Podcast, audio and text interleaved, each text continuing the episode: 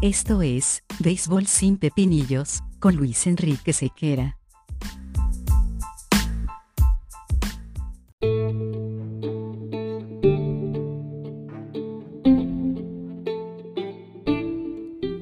¿Qué tal amigos de Béisbol sin Pepinillos? Bienvenidos sean todos ustedes a una nueva entrega de nuestro podcast, agradeciendo el hecho de haber estado de nuevo en el número uno en cuanto a los podcasts dedicados al béisbol en Venezuela.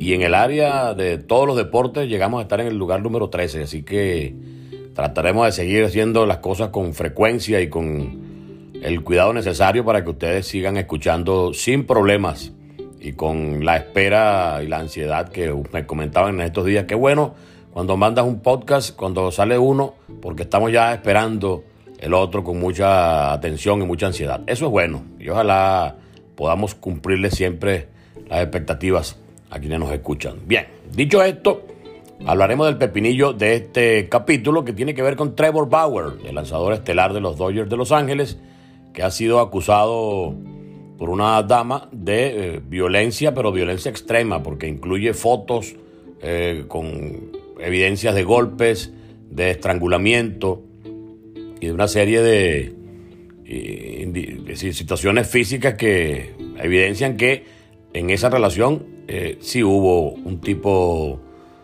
particular de violencia y esto tiene de cabeza a todo el mundo en la estructura de los Dodgers de Los Ángeles y también a la gente de Major League Baseball, porque todos los días aparece algo nuevo. También está el caso de Jared Porter, el exgerente general de Mets de Nueva York, que por conducta inapropiada fue colocado en lista de inelegibles hasta el 2022 por parte de la oficina del comisionado de grandes ligas. Y esto no deja de ser un punto negro o una mancha importante dentro de lo que es el, personal que trabaja en las grandes ligas, bien sea pelotero, bien sea gerente general, bien sea periodista, bien sea cualquier persona que esté relacionada con, con Major League Baseball, de manera directa, termina por, por afectar de alguna forma la imagen de lo que es la organización de béisbol más importante del mundo. Ya también tuvimos a principios de este año eh, la colocación en la lista de inelegibles también a Roberto Alomar por la misma eh, acción de conducta inapropiada. Pero volviendo al caso de Trevor Bauer, las evidencias aparentemente son abrumadoras y eh, la defensa habla de que todo eso fue consensuado, de que todo eso fue a instancias de la dama, que era quien solicitaba que ese tipo de prácticas íntimas se llevaran a cabo. Y al final eso devino en, en, las huellas de estrangulación, en las huellas de los golpes y todo eso. Cada quien evidentemente tendrá su manera de manejar la intimidad como mejor le parezca. Eh, pero bueno, ya aquí estamos hablando de una acusación, de una evidencia, de un aporte de pruebas que ya por lo menos eh, motivaron que, fuese dada una especie de baja administrativa a Trevor Bauer mientras eh, esto se investiga, mientras la oficina del comisionado de grandes ligas hace también su investigación al margen de la que está haciendo la policía.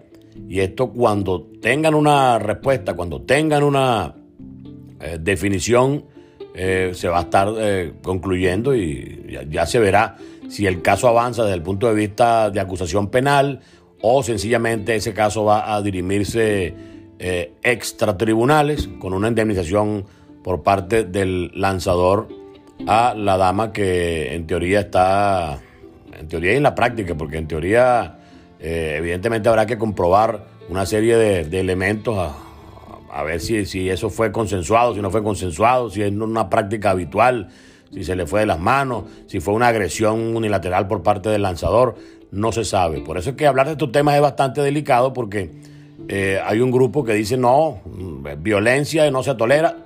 Desde el punto de vista de eso, de la violencia unilateral, Nadie estará de acuerdo jamás, yo por lo menos nunca estaré de acuerdo con ese tipo de, de situaciones. Sin embargo, la historia también ha registrado otro tipo de, de manejos de casos parecidos en los cuales fue de alguna forma inducido todo esto. Por eso es que hay que esperar que la averiguación policial y la averiguación de los forenses y de todos los psicólogos y todos los medios eh, jurídicos y policiales involucrados en este caso eh, den su versión final. Lo cierto es que cada vez hay más problemas, cada vez hay más elementos involucrados en este tipo de asuntos. Ya vimos el caso de Marcelo Zuna también, o sea que son como muchos.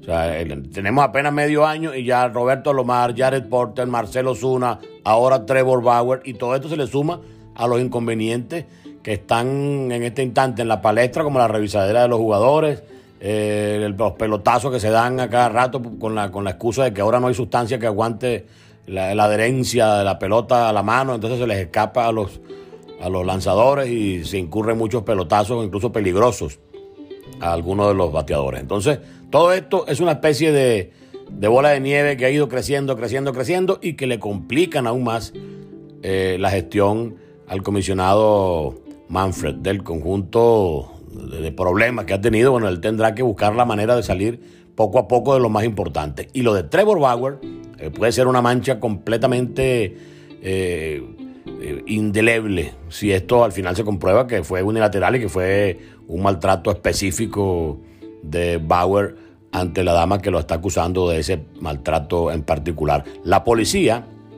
ha dicho incluso que si no fuese Trevor Bauer, el lanzador famoso de los Dodgers de Los Ángeles, ya estuviese preso desde hace rato, porque las evidencias y las fotos y todo lo que aportó la dama, al parecer es lo suficientemente contundente como para que por lo menos hubiese iniciado eh, una, privación de libertad transitoria o una, eh, un tratamiento distinto a lo que ha sido hasta ahora la cosa con Trevor Bauer. Por parte de los abogados, evidentemente van a decir, no, mire, que lo que está buscando es plata la muchacha y este, ella misma propició eso, ella pedía que las cosas fuesen de esa manera y lo que se hizo fue, bueno, eh, complacer eh, los deseos íntimos de una persona que tuvo una relación con un famoso. Esto todos los días pasa, no todo se denuncia, lamentablemente las cosas son así. Sí habrá que tomar en cuenta que una persona susceptible de, este tipo de acusaciones evidentemente es un famoso. O sea, es más fácil eh, tratar de sacar dinero de una situación como esta a alguien que es famoso. Pero está en la autoridad demostrar que fue un ventajismo de la señora y no una relación eh, tormentosa en la cual la peor parte la llevó ella ante la agresión injusta de su pareja. Esto es el punto que tendrá que definir la gente. Sin embargo, nosotros desde aquí, desde el mundo del seguimiento del béisbol, lo que hacemos es asombrarnos cada vez más porque las noticias nunca son buenas.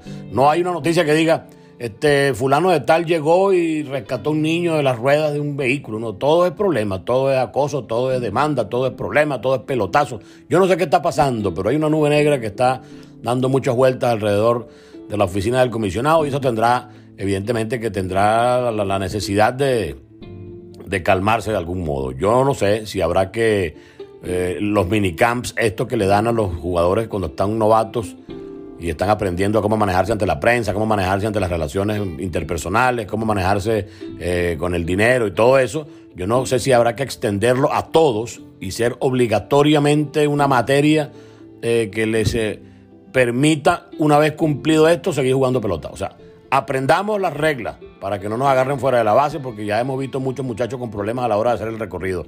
Aprendamos entonces a comportarnos y habrá que poner conferencias obligatorias y una serie de cuestiones que, de alguna forma generen el conocimiento, la conciencia y amplíen el, entendimiento de los jugadores que también deben entender que por el hecho de ser jugadores famosos y millonarios tampoco están autorizados a hacer lo que les da la gana.